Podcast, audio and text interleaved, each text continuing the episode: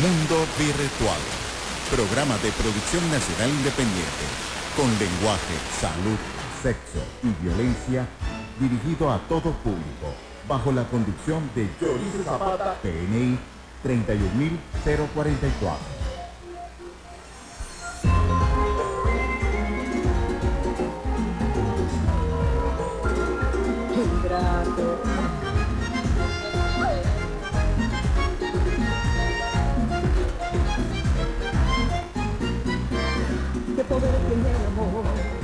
Dulce acción estremece el corazón, destroza la razón. ¿Qué pasó con nuestro amor? De pronto se murió, de la guerra se acabó, porque ráfagas se miedo tantos años engañada y sometida. Pero se acaba tu capítulo en mi vida. Ay, ay, ay, ay, ay, a tus besos sabían amargos. Hay tantos motivos para que yo no te siga amando. Los días pasaron con más y más engaños, con una tortura y un puñal aquí más llamado. Ay, ay, ay, ay, ay, y los cargas hemos tratado, porque a ti nunca te importó verme llorando. El resultado que después de tantos daños,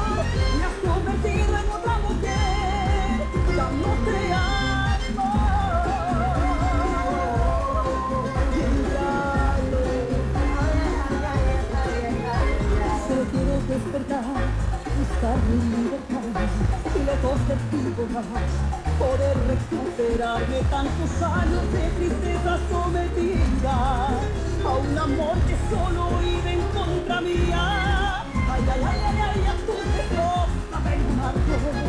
Hay tantos motivos para que yo no te siga amando. Los días pasaron fueron más y más engaños. Una tortura y un puñal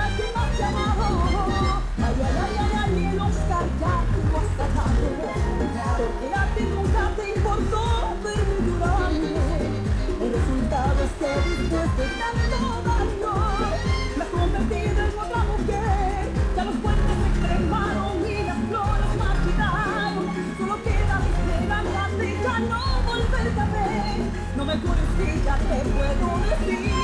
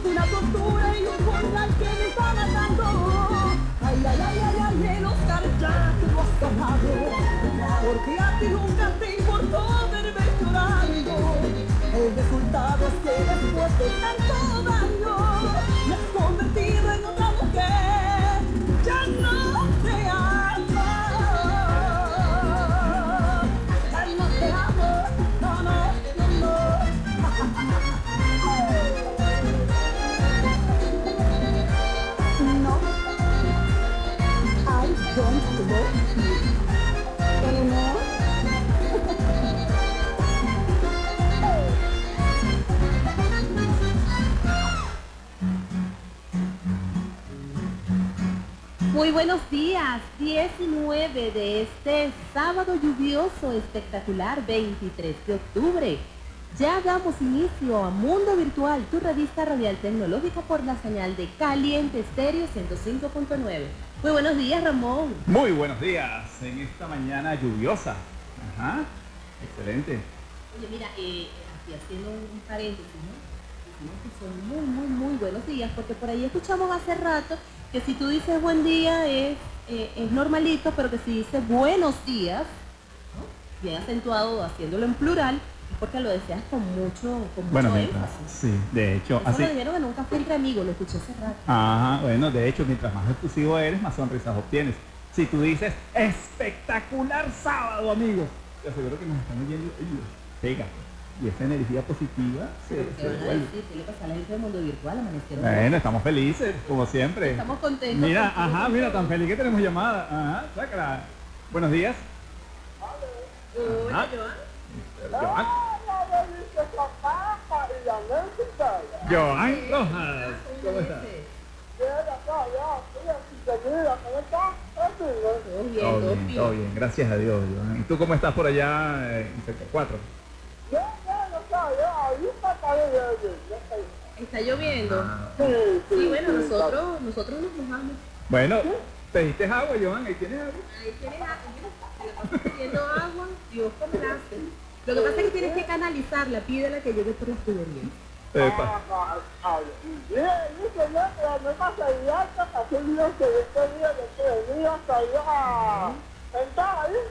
Aquí está aquí, aquí está nuestro pasante Omar y está Purroy. Mira, ese beso te lo envió Purri. ¿eh? ¡Ay! Ah, mi amor, feliz día, bendiciones. Gracias, Joan. Mil bendiciones para ti. Esta es la energía que hace falta. Y vamos a estar para ustedes bajo la coordinación de producción De John Alexander Vaca.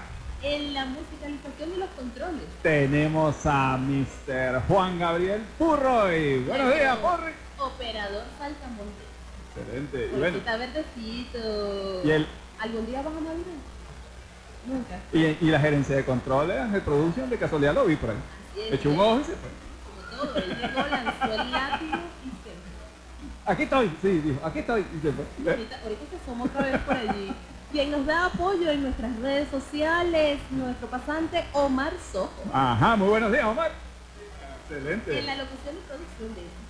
Estamos eh, Ramón Quintero. Y Zapata, certificado de locución 56506, PNI 31044. Saludamos a los que se conectan por eh, Instagram, en el vivo de Instagram. Ah, estamos en vivo. Ay, Dios. Eh, Ramón, voltea para que se enamoren.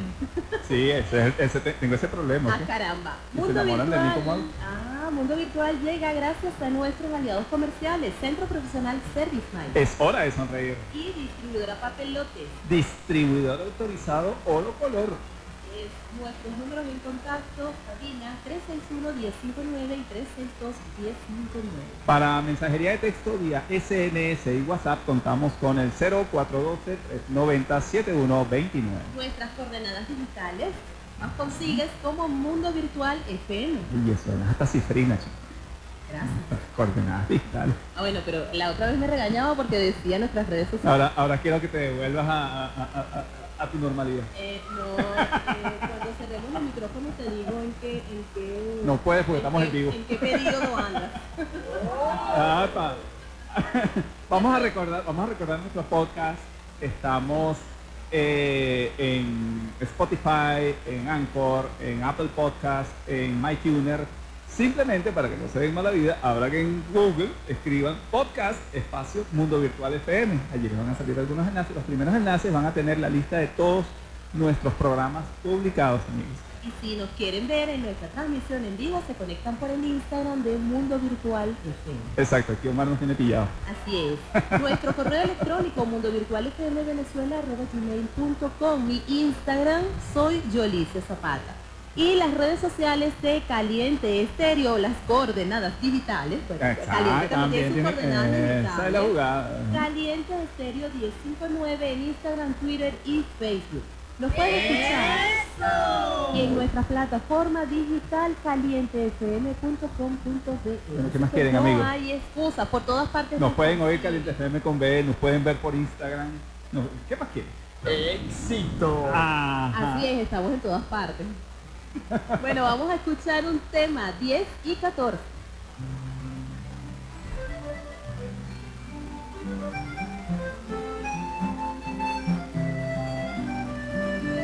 Yo que pensé saberlo todo en el amor, de pronto llegas a mi vida. Sin maquillaje, sin ninguna pretensión, con tu alma frágil y sencilla y probé de tus labios que saben a miel, del aroma que tiene tu piel, yo no sé qué me diste a beber. Es como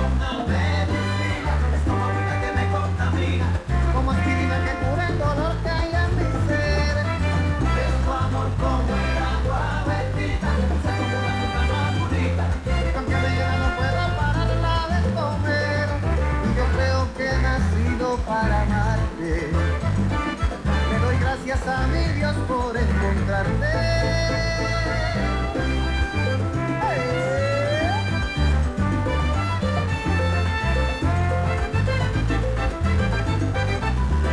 No imaginé que esto podía suceder tan solo con una mirada.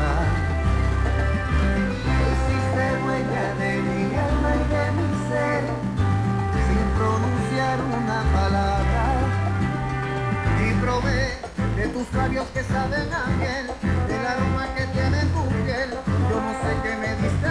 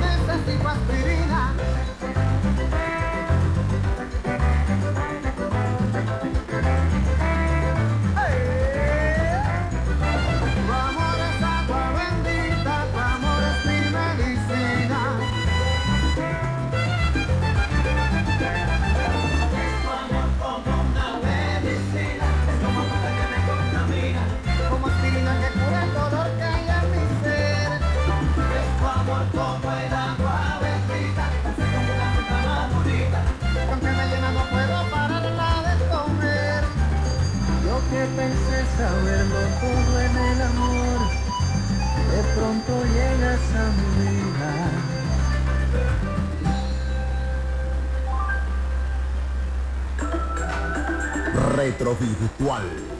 10 y 18 y un día como hoy, 23 de octubre, pero en el año de 1999, Apple lanza el Mac OS 9, el último Mac OS clásico. En una despedida allí a una, a una época, Apple catalogó el Mac OS 9 como el mejor sistema operativo de Internet, destacando la capacidad de búsqueda del programa Sherlock. En el 2001, Apple cambia la forma de escuchar música. Se crea el iPod. Bueno, Yo no tuvo iPod, iPod, iPhone, todo esto. lo que pasa es, claro, lo- el, el tema aquí es que ya, ya existían esos MP3. O sea, Yo recuerdo, yo Claro. estando incluso en la universidad yo, yo veía MP3. Bueno, Bueno, pero es que venimos, Apple. venimos del bisabuelo del MP3. Claro, lo que pasa es que Apple, Apple la, la potencia de Apple fue iTunes, que fue la tienda de música que auspiciaba los MP3. y De eso fue hecho, lo que Apple lanza el iPod ocho meses y medio después de haber lanzado la versión de iTunes para, Para Macintosh. Macintosh. Al igual que otros reproductores de música digitales, el iPod puede servir como dispositivo de almacenamiento de datos externos. Por allí recuerdo a alguien muy famoso que decía, oye, estos aparaticos que tienen como 200 canciones. Bueno, pues salió en televisión. Bueno, no sé. Mm, Sigamos. Dicen por allí. En 2010, el chatbot Suzette de Wilcox es el único robot tomado por humano en el test de Turing. ¿Ok? Todo el que haya probado charlar con un chatbot, los chatbots es incluso que están en las páginas de banco, que sale por allá, ay mira, soy fulanita, conversa conmigo. O aquellos que ponen en su casa eh, Alexa o Siri en su teléfono, o Cortana en Windows, que lo tienen habilitado, eh, sabe que de una, u otra, de una forma u otra la conversación adquiere ciertas características que rápidamente nos hacen diferenciarlo como una máquina o un software que trata de hacerse pasar con un ser humano. Esta es la esencia del test de Turing. El test de Turing tenemos que conversar en algún programa sobre lo que son las máquinas de Turing, el test de Turing, para eh, conversar sobre cómo podemos detectar que estamos conversando con un humano. Parece mentira, pero es así. Eh, de hecho, cuando entramos en las páginas, eso de, mira, no soy un humano, y te das allí, y hay mucha gente que no pasa el test.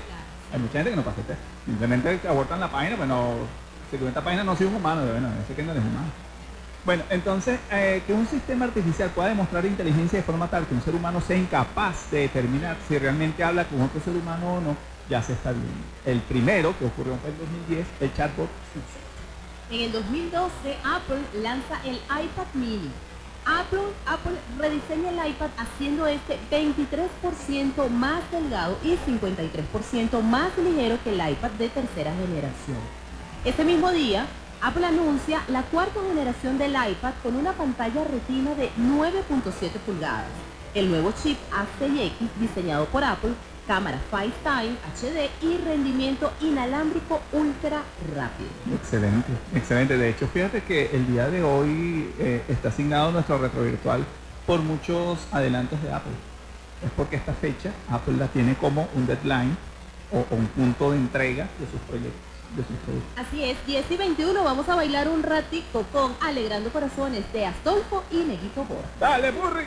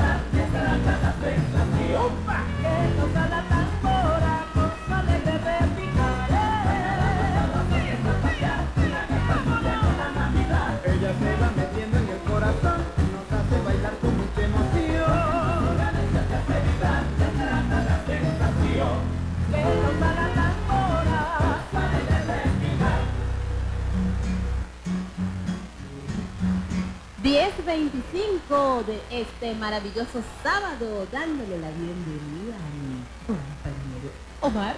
¿Cómo estás, Omar? Hola, Yolice, ¿cómo estás? Muy, muy bien. Vamos a hablar entonces sobre los esports.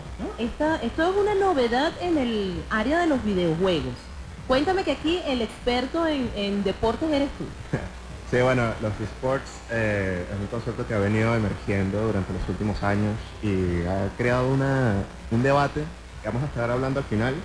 Eh, y bueno, sí, este concepto se le atribuye, digamos, a las competiciones organizadas a nivel profesional de diferentes disciplinas de videojuegos en formato multijugador.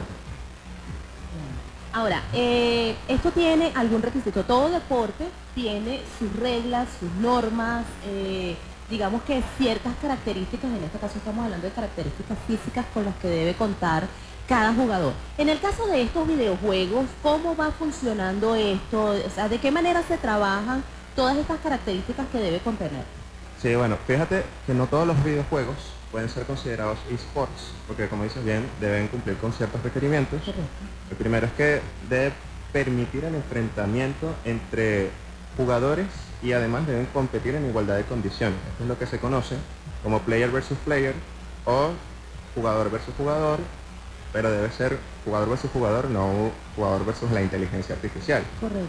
Y además de estos jugadores no pueden, digamos, pagar para conseguir habilidades, experiencias que estén dentro del juego y que puedan poner en desventaja a su adversario, sino que los propios jugadores deben usar su habilidad para, eh, para poder enfrentarse a cada uno de los Exacto, que esa, quizás es una de las diferencias que se marcan con, lo- con los juegos normales o digamos los que no caen o los que no califican dentro de esta categoría de eh, juegos deportivos, por decirlo de alguna manera. Tenemos una llamada, vamos a atender esta llamada. Muy buenos días. Buenos días. Buenos, Buenos días. días. Ah, mira, mi amor, estoy llamando. Este, bueno, yo siempre, el emisor, yo siempre lo, lo presento. Yo tenía unos meses que no oía el programa y quería saber que del señor Rafael Palacio, El señor Rafael Palacio. eh, ¿Con quién estamos conversando? es la señora Marucha, la señora Marucha. Señora Marucha, bueno, le digo que eh, le comento que ya el señor Rafael Palacios no está con nosotros desde el 30 de abril. Él Ah, durante todo este mes lo tomó para despedirse, para eh, decirle a su audiencia que bueno, que ya, digamos que el programa Contesta, Contéstale a Palacio bajaba a la Santa María. Entonces, él está muy bien, siempre nos mantenemos en contacto, envía saludos siempre eh, para la audiencia de Caliente Estéreo, pero ya el programa no está al aire. Ay, ok, mi amor, muchísimas gracias. ¿Con quién hablo? Con yo, Yolice. Yolice. Y yo le hice. Ok. Bueno, mi amor, muchísimas gracias. No, yo tenía una curiosidad porque yo todos los sábados oía su programa, pero como yo estaba durante un tiempo fuera del país, no sabía yo, hasta me preocupé porque yo, ¿será que falleció No, señor Rafael está Palacio? vivito y coleando y si supiera y echando bueno. bastante broma. Ay, qué bueno. Bueno, mi amor, muchísimas gracias. Gracias a usted por su llamada, de pues, todas maneras. Me encanta también tu programa, ¿ok? Gracias, gracias. Yo, Gracias. le, yo le notifico a nuestro amigo Palacio que usted le envió saludos. Ok. Sí, Gracias. Muchísimas gracias por su sintonía.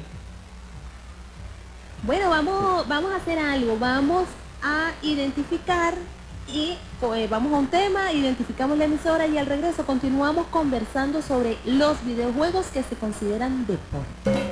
Bien. Y ahora llegó el sabor con Caetero del Saladillo. ¡Úsala!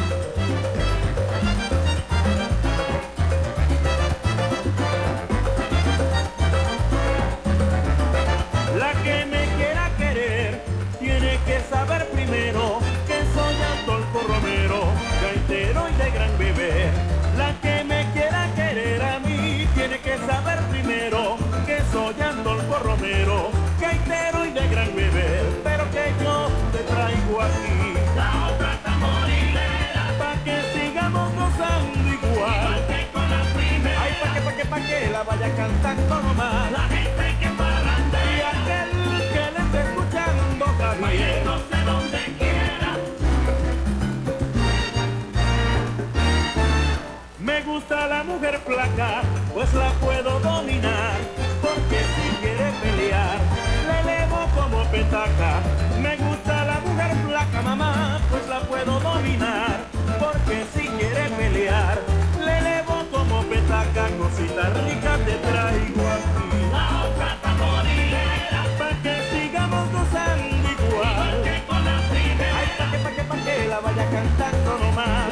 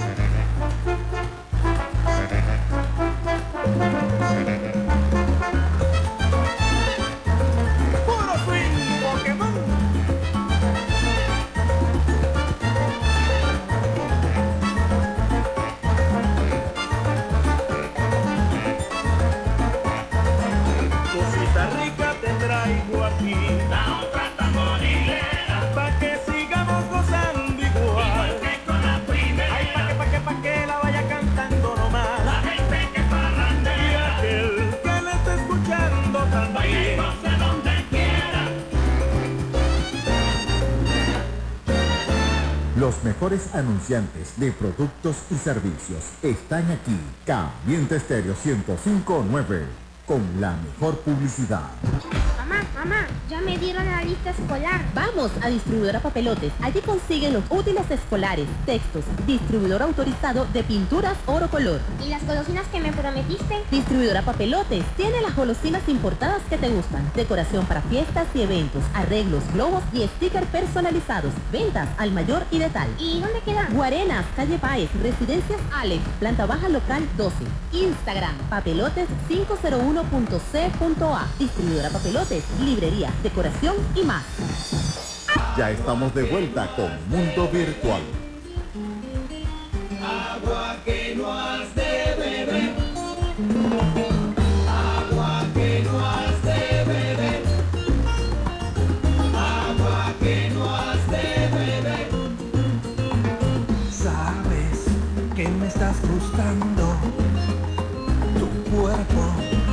Arrebatando.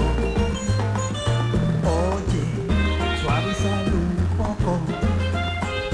Mira que me vuelves loco. Sabes que no puedo amarte. No tengo derecho para conquistarte. Pero así es la vida, siempre me enamoro de mujer prohibida.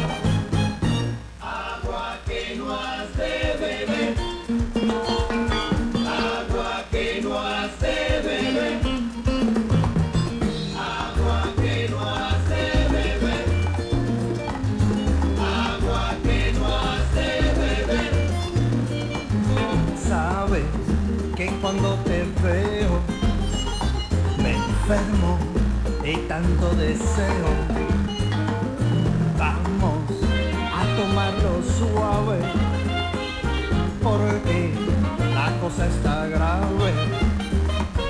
Mira, no puedo besarte, no puedo sonreírte, no puedo ni hablarte y te digo yo que piense si vale la pena estemos rodeados de tantos problemas.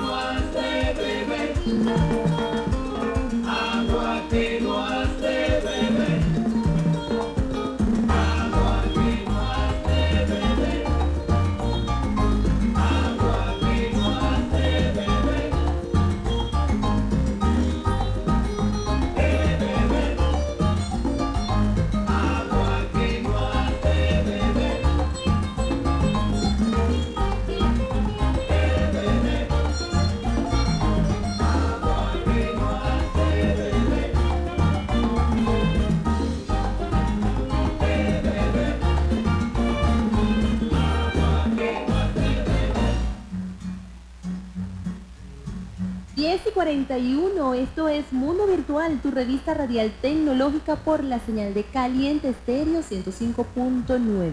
Te recordamos nuestros números de contacto en cabina 361-1059 y 362-1059. Mensaje de texto y WhatsApp 0412-390-7129. Enviamos un saludo al amigo Lobo, quien nos envió un mensaje por eh, WhatsApp hace unos minutos atrás, que se encuentra en sintonía. Un saludo para ti, mi querido Lobo. Y estamos conversando en este momento de estos videojuegos si pueden considerarse algunos, no todos, como un deporte. Realmente si cumplen la característica, la, la- tienen eh, esa condición o, qué condición deben cumplir para considerarse eh, un deporte, Omar. Sí, exactamente. Bueno, el segundo punto vendría siendo que deben existir ligas y competiciones organizadas. Los videojuegos que pueden ser considerados esports y que estén patrocinadas por empresas que, digamos, difundan la información y equipos y jugadores personalizados. Correcto. Y por último, eh, estos esports deben tener una cifra significativa de aficionados que jueguen o que sigan la competencia para que ésta pueda tener una demanda informativa y que pueda llegar a bastante gente más. Correcto. Está bien interesante. Entonces, eh, realmente sí podemos considerar algunos videojuegos como deportes. Entonces, eh, eh, está bien, bien interesante esto porque em, normalmente uno ve, nosotros como, como padres de nuestros muchachos cuando los vemos, que se meten a jugar constantemente en algunos juegos, uno tiende a preocuparse porque uno dice, oye, eh, este, estás perdiendo el tiempo, en algún momento te entretienes, pero en otro te estás perdiendo el tiempo porque dices, pasa mucho, mucho tiempo útil conectados allí con esos juegos. Sin embargo, este, podemos cambiarle un poco la visión a eso al saber que algunos están considerados deporte. Ahora, ¿cuáles son esos juegos? Porque yo sé que Super Mario no es uno de los que se considera deporte. Minecraft definitivamente no se considera deporte.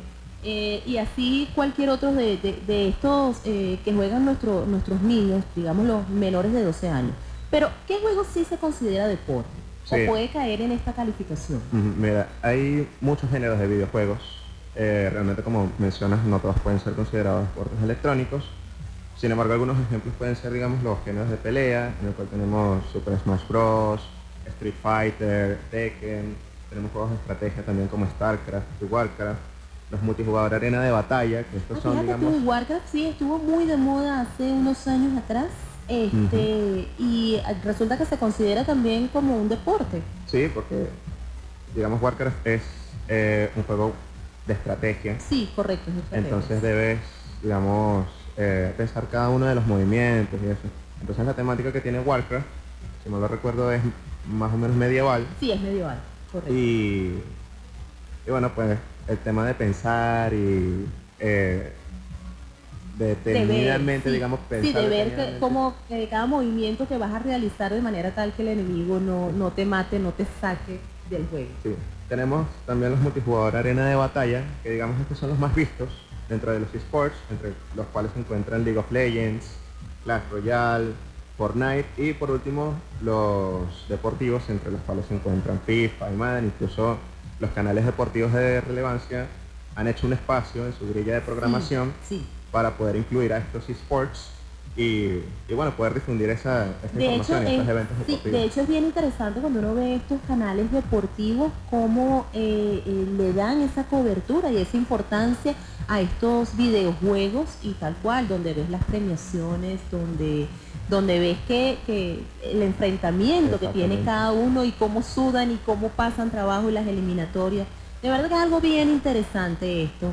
Entonces, bueno, ya, ya sabemos los padres eh, que hay que prestar atención cuando nuestros muchachos se conecten con estos videojuegos, cuando estén allí, hay que ver si realmente este eh, es algo solamente por diversión o si pueden sacar aparte de la diversión algún provecho económico, porque también eh, conozco, tengo un amiguito cercano que hoy día está haciendo dinero con eso, juega, gana, hace dinero, entonces bueno, es cuestión de observar cuáles son. Sí, y este es el debate que se ha generado durante un, de un tiempo para acá, porque estos esports eh, han venido creciendo como una fuente de entretenimiento, Sí. entonces se ha hecho la comparación de realmente si debemos considerarlos como un deporte, porque ellos manifiestan, los jugadores de esports, que tienen el mismo acondicionamiento y tienen, digamos, el mismo entrenamiento que un atleta olímpico.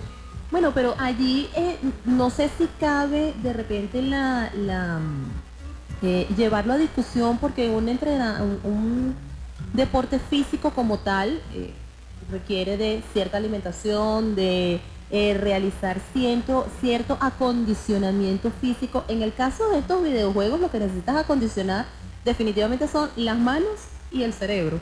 Sí, Entonces, no sé, no sé qué tanto podríamos comparar ese, ese entrenamiento, ese acondicionamiento físico, equipararlo a el que tiene un, un deporte de campo. Sí, fíjate que ellos alegan que ellos se enfrentan a niveles de estrés bastante altos. Sí, eso sí. Porque pasan largas horas entrenando, pasan Correcto. largas horas jugando. No, yo me imagino que ellos los músculos, la espalda, las piernas, todo Sí, sí. debe, se le debe contracturar mucho. Entonces, bueno, usualmente como tú dices, eh, no como padre, o ustedes como padres, Exacto. no soy padre todavía, Que no nos asusten.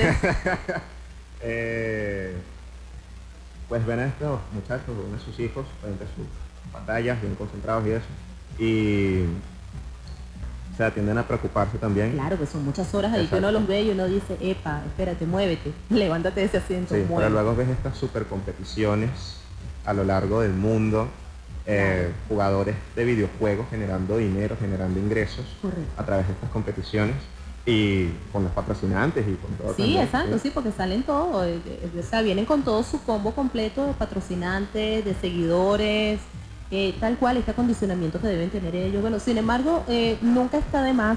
Levántense, estírense, este, definitivamente salgan a caminar un ratico, troten, eh, hagan otra cosa adicional de, de estos eSports, de estos juegos, también realicen otras cosas. Bueno, Mar, Exacto. muchísimas gracias por habernos dado esta información tan interesante para que vean que los deportes también tienen su parte tecnológica y es totalmente válida. Dale, gracias a ustedes.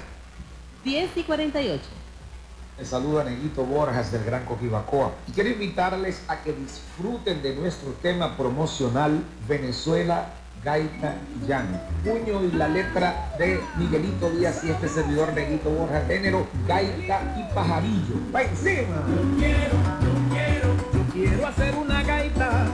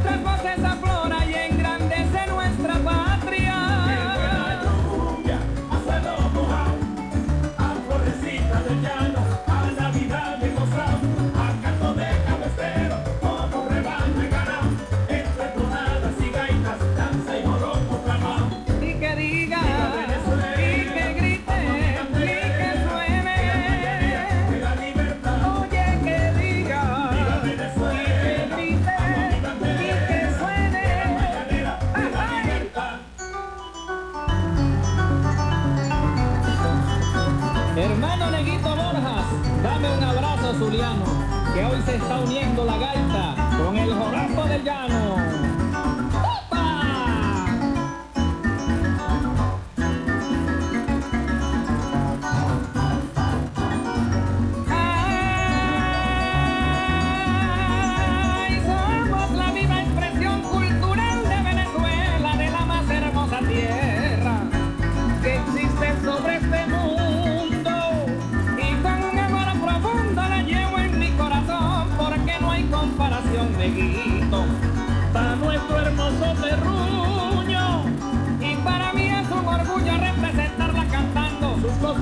parrando, su gente noble y sencilla, es que es una maravilla, la tierra de mis encantos, y aunque haya pasado tanto, tengo la esperanza viva de que mi patria guerrida será la misma de antes, hermosa,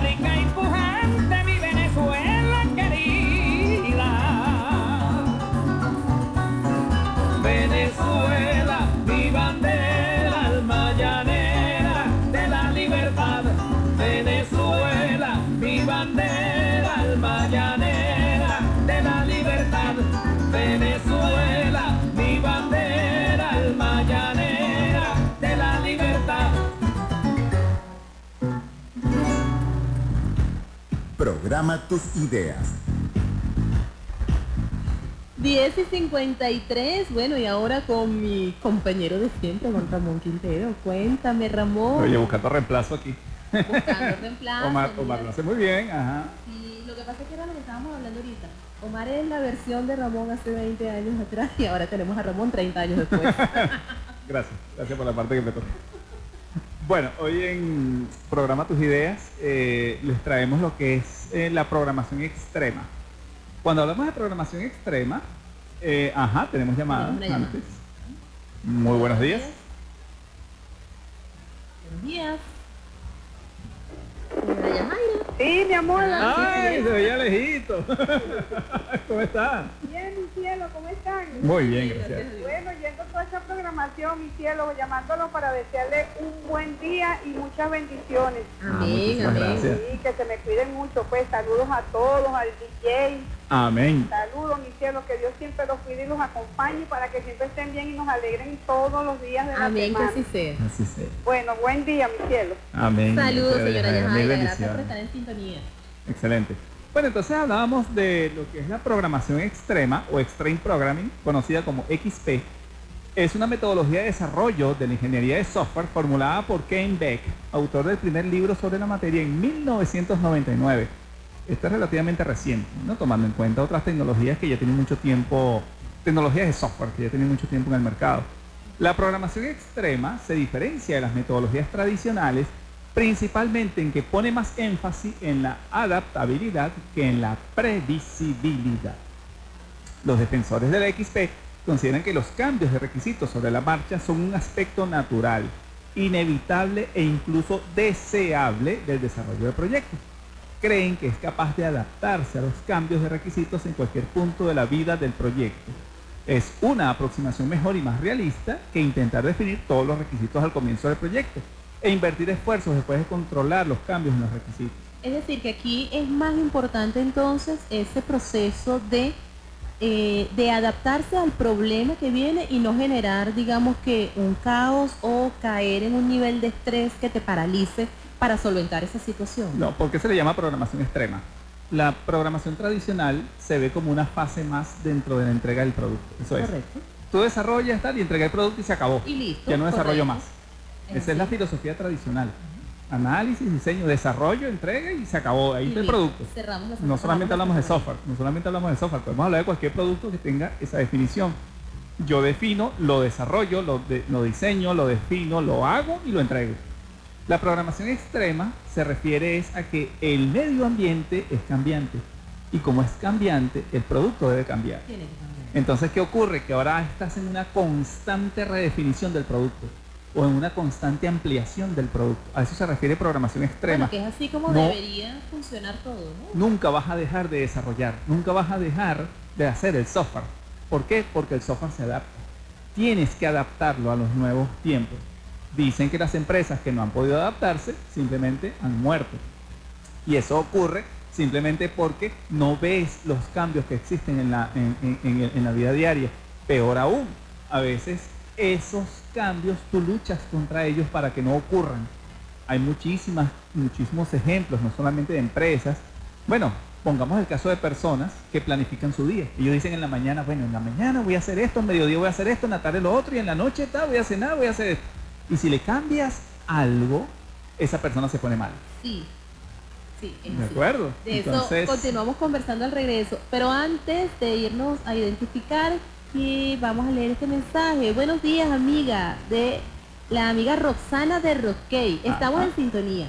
Quiero enviarle un saludo a mi mamá y ponme un cumpleaños, Curry, por favor. Un año más Ajá. Eso es, y enviarle también un feliz cumpleaños a la señora Yolanda Zulbarán.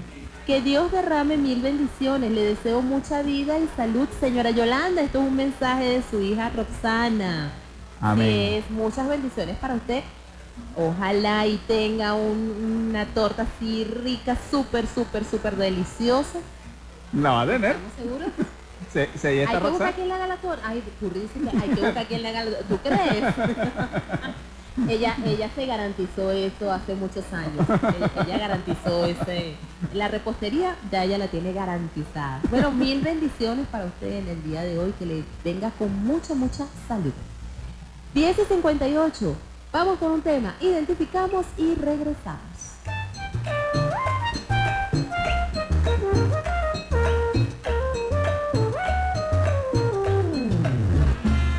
que no quieres nada más de mí,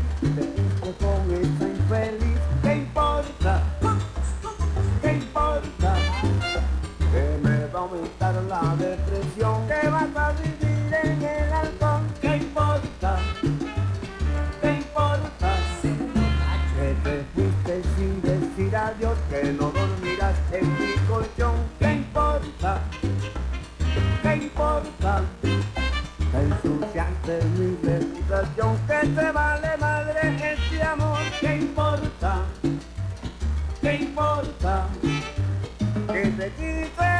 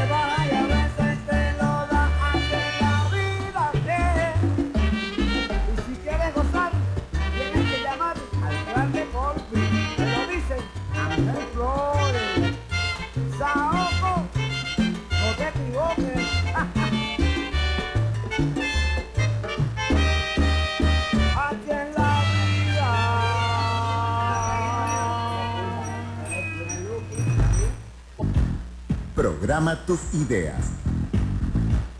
11 y 10 de la mañana te acompaña Mundo Virtual, tu revista radial tecnológica por la señal de Caliente Estéreo 105.9, conversando sobre la programación extrema, algo que está comenzando a, Bueno. a ponerse Comenzando. eh, eh, a ponerse álgido. Comenzando. Eso tiene demasiado, bueno, 20 años ya. Eh, eh, el tema es que la programación tradicional como nosotros la conocemos, desarrollo de algoritmos, implementación, etcétera, eh, ya, ya, ya es de los 60 prácticamente, donde está esa filosofía de trabajo donde tú haces el algoritmo y lo usas. Y si tienes que cambiarlo, tienes que devolverte, modificar y hacer. ¿Qué pasa? Que ahora, este, que era lo que comentábamos, existen personas que, vamos a decir que no tanto que la tecnología nos influye, sino que nosotros influenciamos la tecnología. ¿Qué ocurre? Que en los años 60, 70, 80 era factible esas personas que planificaban su día. Entonces yo me paro en la mañana y ya yo sé qué voy a hacer en la- hasta la noche. Entonces voy a hacer esto, voy a hacer esto otro, voy a hacer aquello, lo otro, ta, ta, ta, y me voy a dormir. Exacto. ¿Qué pasa si te cambian algo? Si te cambian algo te pones mal. Bueno, y yo conozco personas así. tiene- bueno, exacto. Quería hacer esto y ahora tengo que hacer lo otro, qué mal, me siento, no sé qué. Pasas el día mal porque simplemente te cambiaron. Exacto, cambia, Tu- tu- tu algoritmo. y no, no reestructuran, no dicen, bueno, está bien, dejo de hacer esto o, Entonces, o, o modifico. ¿qué ocurre? Que no somos adaptativos. Y eso hay que entenderlo. Nosotros incluso a nivel biológico existe, digamos que, bueno, no lee sobre, sobre la, nuestra composición, digamos, este, cognitiva, y nosotros somos es previsivos. Nosotros aprendemos de los errores, entonces sabemos, ah, mira, si vuelvo a meter el dedo por ahí me va a pegar la corriente, entonces no lo vuelvo a hacer. Esa previsibilidad va en contra de la adaptación que debemos tener ante los cambios. Entonces, ¿qué ocurre? Que eh, se puede considerar la programación extrema como la adopción de las mejores metodologías de desarrollo de acuerdo a lo que se pretende llevar a cabo en el proyecto y aplicarlo de manera dinámica durante el ciclo de vida del software. Ahora resulta que ese ciclo de vida va a estar vivo. Cuando en algunas empresas dicen, bueno, ya terminé de desarrollar, ahora voto a los programadores, ahora resulta que no. Los programadores tienen que estar allí.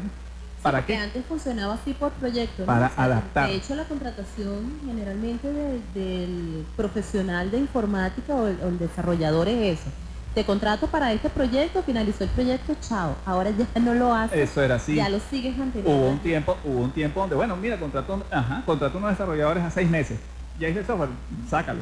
En ese momento comenzamos a ser felices los de recursos humanos porque no tenemos que estar a cada rato Ahora con ese resulta, requerimiento. ahora resulta que con estas metodologías de programación extrema, el programador o el desarrollador o el ciclo de vida del software se mantiene vivo. Claro.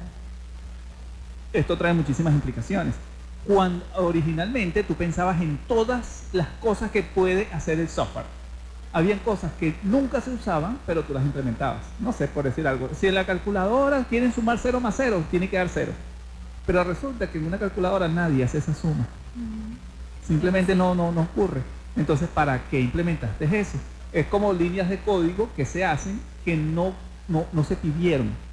¿Qué ocurre con la programación extrema? La programación extrema se basa es directamente en los requerimientos de la persona. Si la persona me dice, yo necesito una calculadora que sume, tú le entregas una que sume. Después llega el hombre, oye, pero tú eres bruto, pues tiene que restar. Ah, ¿quieres que reste? Dame para acá, ahora. Me que devuelvo ahora reste. que resto. Llega el tipo, pero si eres bruto, ¿qué quiere yo que sume? Ahora quiero que multiplique. Ah, ¿quieres que multiplique? Dámela para acá. Es decir, Toma. se comienza a desarrollar de manera puntual lo que se necesita y Eh, lo que es necesario. que satisfaga los requerimientos del cliente que esté en ese momento, sin ir más allá. A veces, eh, antes ocurría, antes, sí hay que decirlo, que tú cuando ibas a hacer una- un desarrollo de una aplicación, tú pensabas en todas las, las situaciones. Ahora no. Ahora tú piensas en el mínimo, eh, eh, ¿cómo, es, cómo es que se le llama ahora?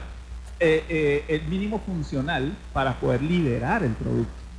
Y eso no solamente está ocurriendo en software, está ocurriendo en muchísimas áreas donde tú ves un producto que sale y luego es mejorado o adaptado. Entonces, ves que esas empresas que practican eso tienden a vivir más tiempo en el mercado. Y las Claro, personas en desarrollan, constante cambio, Claro. mejoras, hacen del cambio, hacen del cambio su estilo de vida. Claro. Nosotros como seres humanos repelemos el cambio. Tenemos resistencia al cambio, realmente es eso. Y- y hay que yo tengo esto aquí y lo armo así, pero si tú me cambias el cuaderno, en vez de ponerlo del lado derecho, me lo pones en el izquierdo, ya entonces eh, ya eso me genera un inconveniente, un Pero yo me atrevo a decir que es en las personas que digamos que tenemos ciertos años. Porque en los jóvenes tú ves lo contrario. Los jóvenes aceptan el cambio. Claro, lo que pasa es que hasta determinada edad nos mantenemos con rutina y entonces el software precisamente, ¿qué es lo que hace? Mantiene esa rutina. Digamos que ya lo que son los millennials, la generación de cristal o los que, la generación que viene de los millennials hacia acá, a ellos les, le- les molesta, les aburre mantenerse Nosotros- en esa rutina. Nosotros somos previsivos al extremo. Nosotros preveemos todo antes de que ocurra. Eh, eso se le llama que, oye, te estás estresando por nada, porque no han ocurrido No las ha cosas. pasado, entonces de repente tú estás previendo, tú vas a salir, entonces bueno, déjame llevarme una playera, déjame llevarme un paraguas, déjame, Déjame llevarme, llevar el paraguas. déjame llevarme unas cholas, déjame llevarme unos zapatos, déjame llevarme, pues no sé qué va a pasar. A lo mejor el millennial te ve y dice, ya va, vale, pero déjame ver el cielo. No, hombre. Está soleado, no va Me llevan una bermuda, y unos chores y ya y salgo. Entonces no te das mala vida. El previsivo se estresa mucho más y eso ya se, ya se ha comprobado. Mientras que este, el que es adaptativo simplemente acepta los cambios. Y eso no, no solamente ocurre a nivel personal, no solamente está ocurriendo a nivel ambiental, ocurre a todo nivel. Incluso el- a nivel del desarrollo del software ya se está viendo con estos esquemas de programación externa. Así es, vamos con un tema musical y al regreso continuamos con este tema tan interesante, programación extrema, que lo utilizamos no solamente en lo que es en el desarrollo de, eh, de sistemas, nada más que en la Podemos aplicación de adaptarlo, código, podemos lo adaptarlo a la podemos vida. adaptar a nuestro día a día. 11 y 17.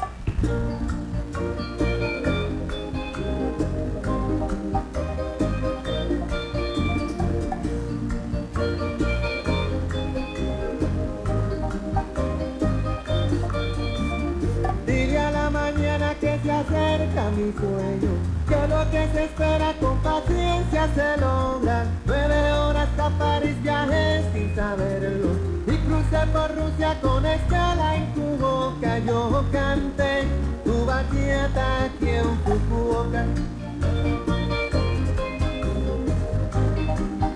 Tu bachata en Fukuoka. Un atardecer pinto de campas el cielo Camina en la playa de Momochi mi anhelo Y se me escapó una sonrisa del alma. Aquí me enseñó Arigato Gozaima Yo canté tu bachata aquí en Fukuoka. Pa' bailar contigo, Pa' bailar. Que me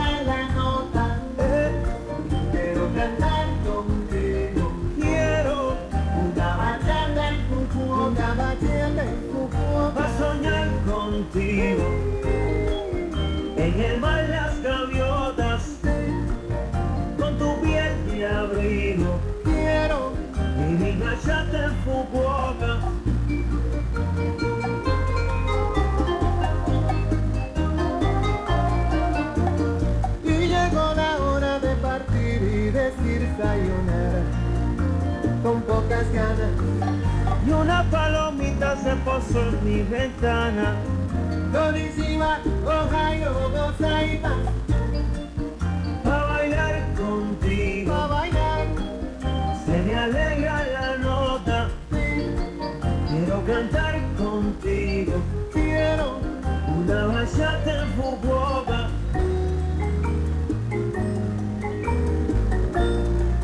una bachata en Fukuoka Sueño Sueños son de arena en las olas. de arena en las olas. Me daba tu Me daba boca. tu boca. Estrellas y Estrellas y rosas Cantando en Fukuoka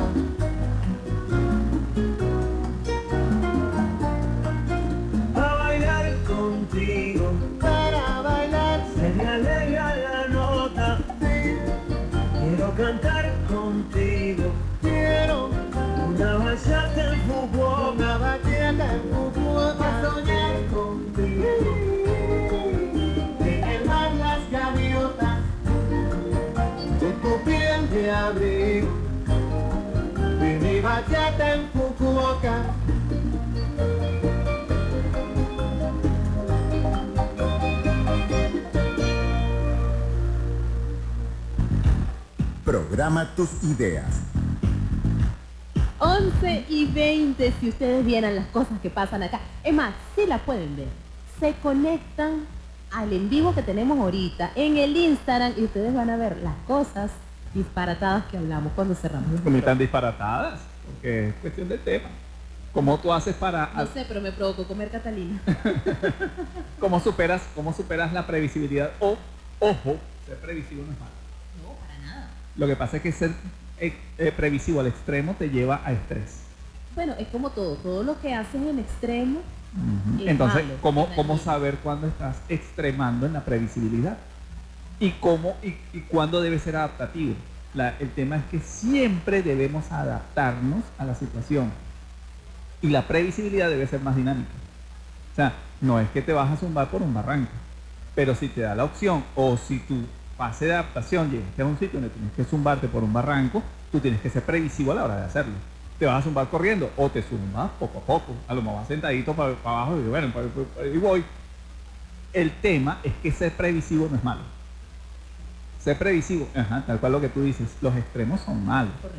Entonces la programación extrema, lo que, eh, ¿cómo se levantó esto? Simplemente porque este señor que implementó esto, lo tengo por acá el señor. Kent Beck. Ese señor, según leí, él trabajaba en la Chrysler desarrollando software y se dio cuenta que no le servía para nada el hecho de que hacer el software completo y salía al mercado, pues entonces el software fallaba. Mira, tienes que hacer esto. Entonces hay que echarlo Entonces hay que echar para atrás. Y entonces el costo era muy elevado. Entonces él dijo, no, vale, pero ¿por qué yo tengo que esperarme a terminar un producto y sacarlo? Porque no puedo ir sacándolo poco a poco. Entonces él dijo, no vale, pero vamos a adaptarnos. Claro, pero es que eso también, eso suena muy bonito, pero ¿qué pasa cuando tienes, el, digamos, el usuario que te está haciendo ese requerimiento y dice, yo quiero que esto haga todo completo y que me entregues el producto completo, no quiero que lo vayas sacando por parte y en el camino vemos los problemas que se vayan presentando, lo vamos solucionando. Bueno, pero si él tiene suficiente dinero y me entregas todo esto y me dices, tú no me entregas nada hasta que esté todo, Claro. yo te digo, bueno, dame año y medio, pues. A ver qué cliente te aguanta eso. El cliente si te llega con un requerimiento es porque quiere su solución ya. Entonces, Inmediata, tú lo puedes enamorar, tú le dices, ya va, en tres meses te tengo esta, esta lista. Lo Claro, te tengo primero, estos tres meses ya puedes mencionar el producto que está haciendo esto. Tres meses después vas a tener estas otras. Oye, el cliente va a ver, voy a tener oportunidad de mercado, voy a estar en- en- en- en- compitiendo de una vez. A lo mejor salgo primero que mis competidores. Como pasa con pasa Te da mucha ventaja. que sacas el producto y en la medida que te van surgiendo los requerimientos vas adaptando, vas lo- actualizando No, y, y vas generando esas actualizaciones a los Y a los viene el otro tema, finales. y viene el otro tema, lo que le pasó a este señor Beck, eh, que él cuando se encerró año y medio a hacer el software, cuando lo sacó ya no servía. ¿Por qué? Porque todo cambió. Porque cambió, exacto. Entonces si el cliente te dice, entrégame, yo quiero que este producto haga todo esto. Ajá, te año y medio, y en año y medio resulta que todo eso que te pidió ese cliente ya cambió. Claro. Entonces no sirve. Que hay que decirle, muy lejos con lo cambiante que son las leyes. De repente van saliendo modificaciones Bueno. sobre la marcha y ahí no vuelve vamos a ver, no, no vamos a agarrar ese tema político. El tema No, no, sería, no tema político, el tema, el tema de- es más, de el modificaciones. claro, el tema es más de adaptabilidad del mercado. Vamos a decirlo así, el mercado. Este, a todo el mundo le gusta su carro eh, eh, lujoso, pero cuando le dices, mira, tienes que pagar 15, 20 mil dólares, la gente, epa. Entonces tú le dices, ya va, pero aquí hay una moto que te, te- te la puedo dar con tanto. Ah, se deja todo el mundo vamos, montando en una Pero es moto. que yo no me monto en motos. Ah, Entonces todavía. sigo a pie. Ajá, sigo siga a pie. no le des ideas a mi esposo porque Bueno. no va a comprar moto. Vamos a hablar de las características fundamentales de este método, este, que son particulares para la programación extrema. La primera es un desarrollo iterativo e incremental. ¿Qué es de qué se trata esto? De hacer pequeñas mejoras unas tras otras y no entregar mejoras si hay problemas. Si existe un error en el producto, tú tienes que repararlos, entregarlos y luego hacer pequeñas mejoras, no hacer mejoras sustanciales. Ocurre con, las- con los modelos de carros. La Chevrolet cuando saca un modelo, el año siguiente le va agregando cositas. Al año siguiente le va agregando otro poco más. Luego otro poco más. Y cuando vienes a ver, eh, eh, eh, con el paso del tiempo, entregan prácticamente un vehículo distinto. Pero Claro. se basa en ese proceso de pequeñas mejoras. Pruebas Vamos a la, continuamos hablando de estas mejoras o de estas características al regreso. Vamos a escuchar Chucucha con los ilegales 11 y 25. Se siente bien, contigo baby yo me siento bien, bien. Si tú te sientes bien, olvídate del mundo tú también, bien. No te vayas en sentimiento, no me vengas no estamos en eso. Mi corazón no quiere sufrimiento, yo solo ando buscando no te vaya el sentimiento No me vengas cuando estamos en Mi corazón no quiere sufrimiento Yo solo ando buscando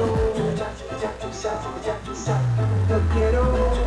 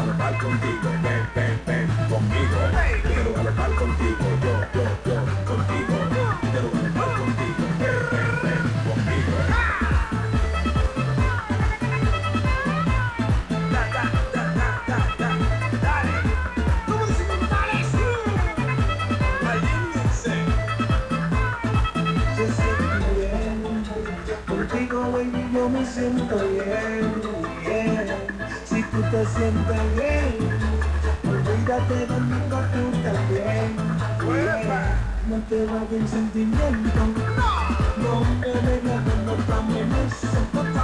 Mi corazón no quiere sufrimiento, yo solo ando buscando.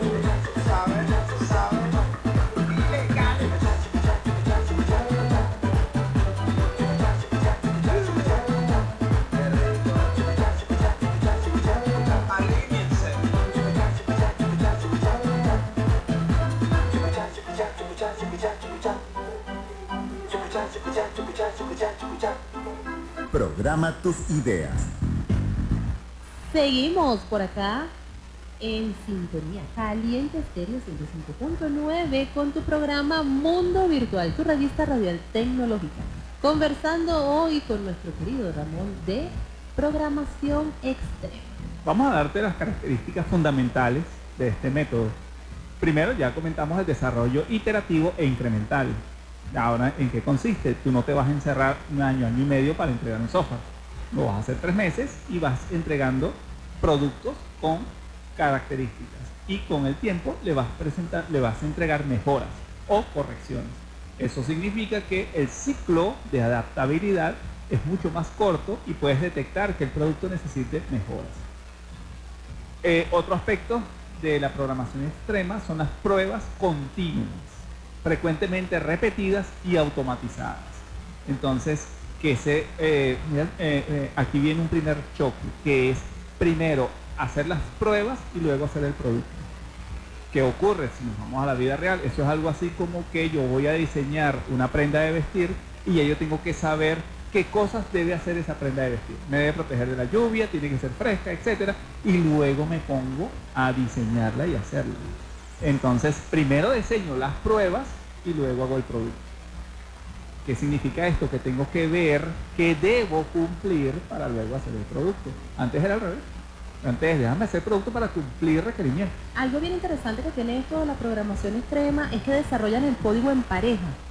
Se ve que es Ah. más efectivo hacerlo en pareja, imagino que porque van detectando el error o va saliendo, digamos que eh, el código más idóneo para resolver esa situación. Y eso es porque la programación es un arte. Entonces hacer Claro, un arte, si es compartido, este, tiende a ser mucho más rico y eh, eh, digamos más, más, más claro. Eh, Y es que quizás lo que no ve uno lo ve el otro. y, y ya es automáticamente revisado y corregido, porque a lo mejor, exacto, a lo mejor lo que yo veo no lo está viendo el otro. Claro. Entonces me pregunta, ¿pero por qué estás haciendo esto? Ah, por esto otro. Y de repente estoy haciendo algo que yo no veo y él sí. Entonces se tiende a reducir mucho y eso esos tiende a ser lo más eficiente. Eh, tiende a hacerlo muy... Aunque puede ser que se vea como que no, no se entregan los productos más rápido. ¿Por qué? Porque como son dos personas, a lo mejor se bajan a pelear ahí y el teclado lo sueltan. Bueno, pero pues también- así, asado, no sé qué. Pero eso enaltece o mejora el producto, porque cuando se pongan de acuerdo y codifiquen, va a quedar mucho mejor. Claro, Entonces- pero eh, ahí es donde eh, colocamos en la balanza que quieres. ¿Quieres rapidez o quieres algo que Sí, sea lo que pasa es que se, efectivo? excelente. se confunde lo que es la entrega rápida con calidad.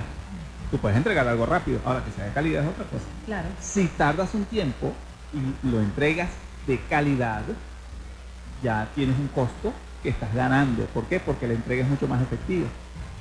Eh, frecuente integración del equipo de programación con el cliente o usuario. Ahora el cliente no se me va a esconder un año, año y medio. Ahora el hombre lo voy a tener aquí. Usted es el cliente, usted quiere el software, usted va a venir todos los días para acá. Y usted va a ver qué es lo que se Claro, está que haciendo. eso también es algo bien importante, porque a veces pasa eso, que incluso eh, eh, yo creo que, que sería hasta bien visto en eso eh, del trabajo de cuando lo realizas en pareja, ¿no? Que si tienes allí el cliente y el mismo cliente está viendo, él también puede dar el aporte y este eso hace mucho más eficiente. Claro, porque él está viendo. A lo mejor dice, no, eso no es lo que yo producto. quiero. Ah, ok, menos mal que estás aquí, vamos a corregir. Claro, claro. Entonces, a diferencia de antes, el tipo se iba, a lo mejor que decía, oye, ¿qué están haciendo esa gente? Bueno, wow, entregando. Y cuando se le entrega, el tipo, oye, yo no quería esto. Sí, cuando se comienzan a hacer las pruebas no es así. El otro punto es la refactorización del código. Si bien dos personas están desarrollando, entregan, etcétera, a lo mejor cuando se ponga a prueba o salga el producto se ve que en algunas condiciones no funciona. Entonces la refactorización significa reescribir ciertas partes del código para aumentar su legibilidad y mantenibilidad, pero sin modificar su comportamiento. Entonces las pruebas deben garantizar que la refactorización no ha producido ningún fallo. Eso significa que yo voy a trabajar en el código, pero no para mejorar eh, de cara al cliente, sino de cara al producto. El otro tema es la propiedad de código compartida. En vez de dividir la responsabilidad en el desarrollo de cada módulo en grupos de trabajo distintos, se promueve que todo el personal pueda corregir y extender cualquier parte del proyecto. Eso es, la gente se está moviendo. En que usted se encarga de la página web, ahora la siguiente vez usted se encarga de la base de datos. El de base de datos se encarga del código y el del código se encarga a la página web. Y así están en la página HTML. El otro tema que es muy importante, que es yo creo que uno de los más difíciles, es lograr simplicidad del código. Es la mejor manera de que las cosas funcionen. Cuando todo funcione se podrá añadir funcionalidad si es necesario. Era lo que hablábamos de la sumadora. Tú vas a entregar una sumadora que primero sume, después que reste, después que multiplique, después que divide. El mínimo de funciones que se requiera que el usuario acepte para entregar su producto. Entonces, si es necesario la programación extrema puesta, que es más sencillo hacer algo simple y tener un poco de trabajo extra para cambiarlo si se requiere, que realizar algo complicado y quizás nunca utilizarlo. Eso es, hago una calculadora que, eh, eh, eh, qué sé yo, ah, calcule senos, cosenes, radianes, no sé qué, hipotenusa, y resulta que yo siempre uso mi calculadora para sumar, restar, multiplicar y. Y no Mira, más. este, yo creo que si conseguimos una que haga los polinomios, más de uno va a ser feliz por ello. No te creas. Habría que hacer un estudio de mercado a ver qué tanta gente eh, se dedica a eso, porque el- uno de los temas de la matemática es que quizás este, te da demasiadas herramientas y a Para veces es difícil usa, identificar en un problema qué herramienta usar. Es así. 11 y 44, vamos a escuchar la gaita del Facebook. Ajá. ¿Con va? Facebook, Facebook.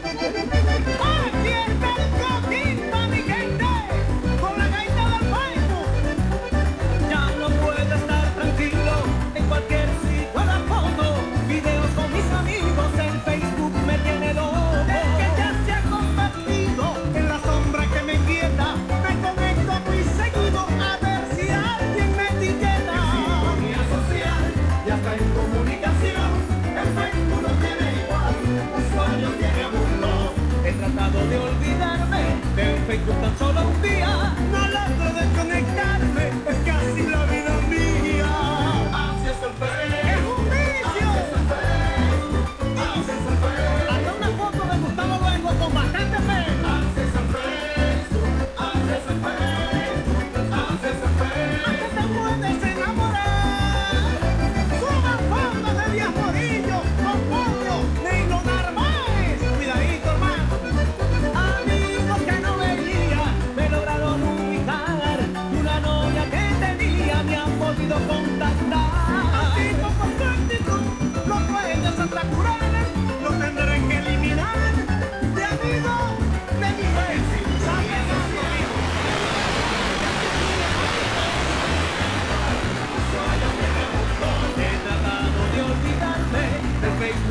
of me.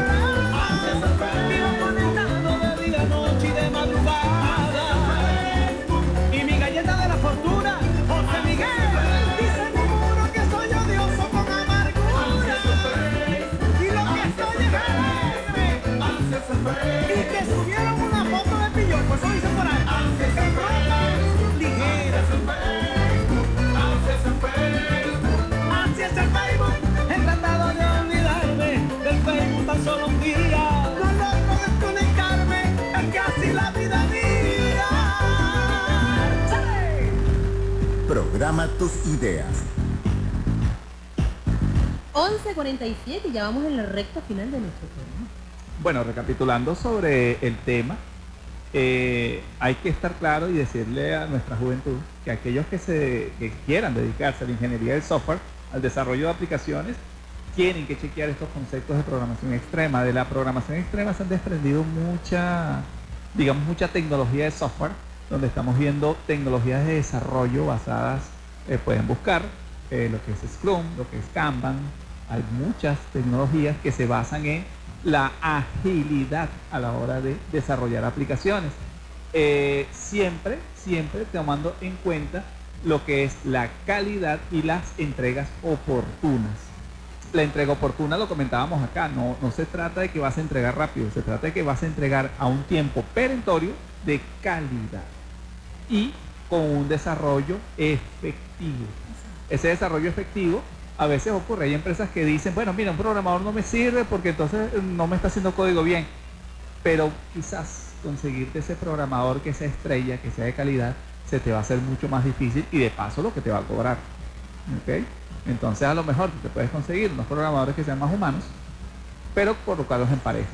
Entonces ellos te van a desarrollar un código quizás en un tiempo un tanto más largo, pero te van a entregar software de calidad. ¿Qué- ¿A qué se juega esto? Todo esto hacia dónde va es a entender que estamos en un mundo cambiante. No tiene sentido eh, pensar que vamos a desarrollar un producto y el producto va a vivir 50 años sin ningún problema. A lo mejor tenemos pensamientos de algún uno que otro producto que decimos, mira, pero esto no cambia en el tiempo porque es lo mismo. En la camisa, una camisa siempre va a ser una camisa, desde el comienzo del siglo pasado hasta ahora. No necesariamente. Las prendas de vestir han sufrido cambios. Han sufrido cambios el material con el que se hace. ¿Y eso por qué ocurre? Los modelos y todo, es una camisa pero distintos Claro, modelos. pero ocurre es por un tema de adaptabilidad, que es lo que lo importante que hay que tomar en cuenta acá. Si no nos adaptamos, morimos. Es así. Hay que decirlo tajantemente. Debemos asumir los cambios como un componente adicional de nuestras vidas y asumirlo con felicidad, con alegría. Es parte de la vida. El cambio debe ser asumido como algo natural. No, y Eh, para que eso genere menos trauma, porque si tienes resistencia al cambio, sencillamente te amargas. La resistencia al cambio siempre va a existir. El tema es que debemos hacer- superar rápido eso. Pero que lo hagas exacto, con conciencia. De repente Exacto. tú dices, oye, así como hemos estado hablando, yo no me subo en moto, pero bueno, estoy esperando por allí que alguien este, tenga una moto, alguien de confianza, a ver si aprendo a subirme en ella. No sé, tengo cierta resistencia, pero bueno, estoy abierta a ese cambio. Así debemos hacer con el resto de las cosas. Lo otro que tenemos que hacer, eh, y basándose en la programación extrema y llevándolo a la vida, es, oye, no hay que pensar tanto las cosas. A lo mejor tú tienes una idea de hacer un emprendimiento, entonces estás pensando en hacer el megaproducto súper buenísimo. Chico, y a lo mejor haciendo algo sencillo, oye, a lo mejor agarra Empezando por... y empiezas a hacer caramelo y haces chupetica y le empiezas a vender, oye, te va bien. Entonces es un tema de que a veces hay personas que dicen que hacer dinero es lo más fácil que hay en el mundo. Lo difícil es mantenerse. Eso, Empezar. y aceptar los cambios, adaptarse al mercado y sobrevivir. Correcto. Pero ese primer paso siempre es mu- muy fácil dar. Y hay muchas personas que no dan ese primer paso simplemente porque este, se quedan es buscándole 20 patas al gato. ¿Y eso por es. qué? Por nuestra actitud previsiva. Somos previsivos al extremo. ¿Qué hay que hacer? Vamos a bajarle a esa previsibilidad, a esa previsibilidad y seamos más adaptativos. Vamos a adaptarnos a la realidad. Y vamos a decir, bueno, mira, yo quiero vender, pero vamos a hacer un producto muy sencillo. Claro, la idea es que ese producto se- tenga la capacidad de mejora, Claro, Porque de ser modificado. de ser modificado y adaptado. A Y lo mejor, Siempre para bien, no para mal. Siempre para mejorar, para Claro. subir la calidad, no para disminuir. lo que pasa es que depende a qué le llamas calidad. De de hecho, eso lo comentamos alguna vez. Alguna vez. La calidad es algo muy subjetivo. Sí. ¿Qué significa calidad? Calidad es aceptación. Entonces, no sé hacia dónde, hacia qué mercado quieras dirigir tu producto.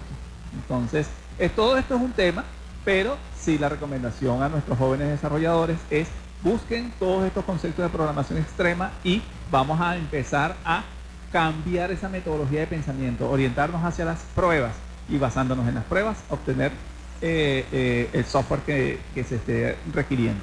Así es, bueno, y ya hemos llegado al final de nuestro espacio por el día de hoy. Estuvimos para ti bajo la coordinación de producción de, De- John Alexander Vaca. Ah, En la musicalización y los controles, nuestro, nuestro- operador Saltamontes. Nuestro operador exclusivo todavía. Bueno, que por ahí hay un mañanero que nos los está pidiendo prestado. Juan Gabriel Purro. Sí, no, no, Yo- pero... no, no, eso lo ¿Con qué al- permiso? Al, mañanero no, No, no, ¿con qué permiso? El mañanero me dijo, ¿puedo usarlo? Y le dije, úselo.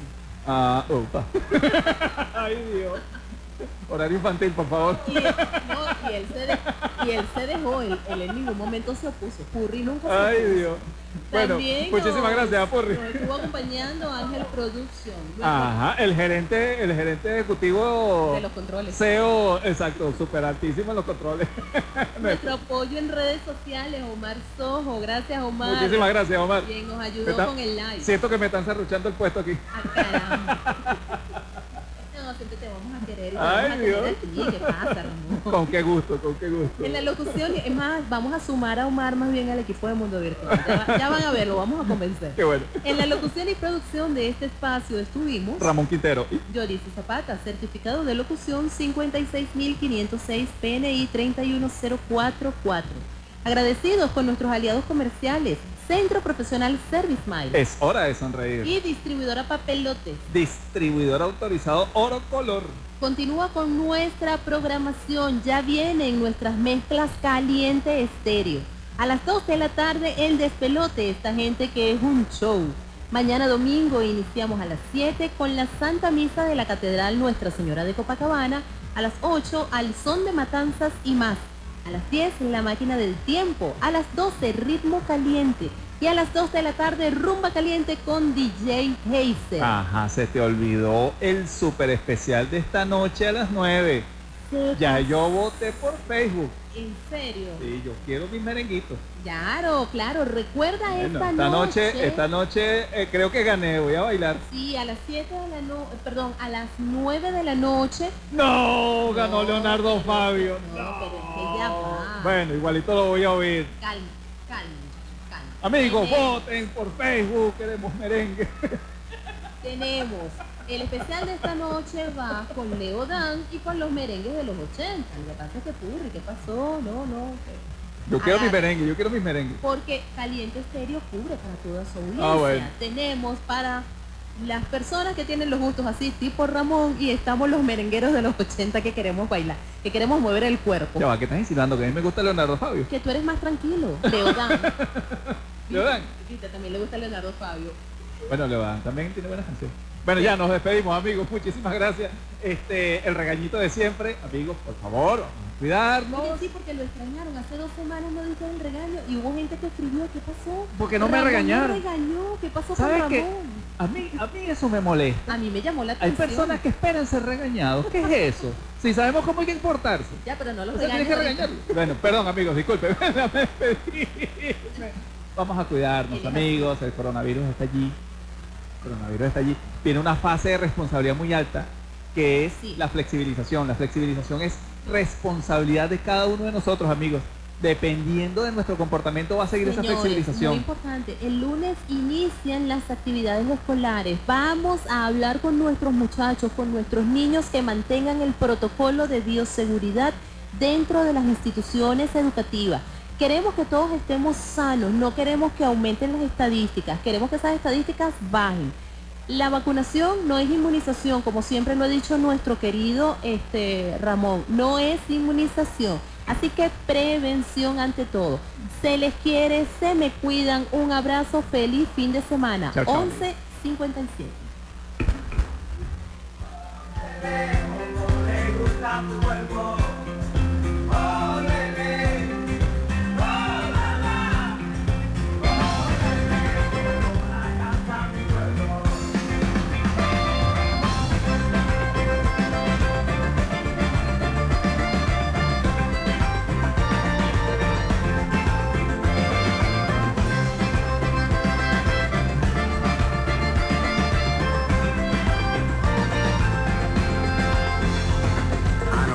soñé contigo que estábamos en la playa, tu cuerpo divino y el sol me quemaba.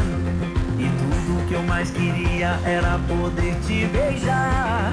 E de qualquer jeito, nunca mais acordar. No sabía ni qué pensar, yo quería disimular.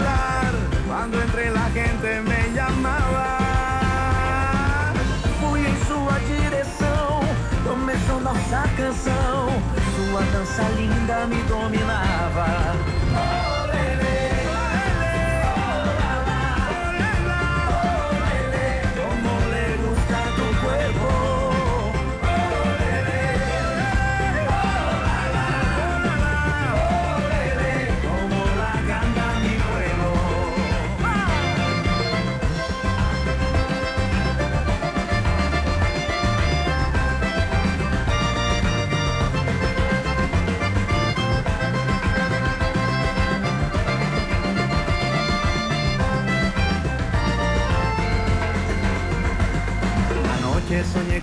Contigo que estábamos de parranda, tocaba colacho, tus ojos brillaban, sentia amor diferente e o sentimento não para, e o povo pedia, e a gente cantava, e todos cantando assim, é uma inspiração pra mim, cheguei mais longe que pensava.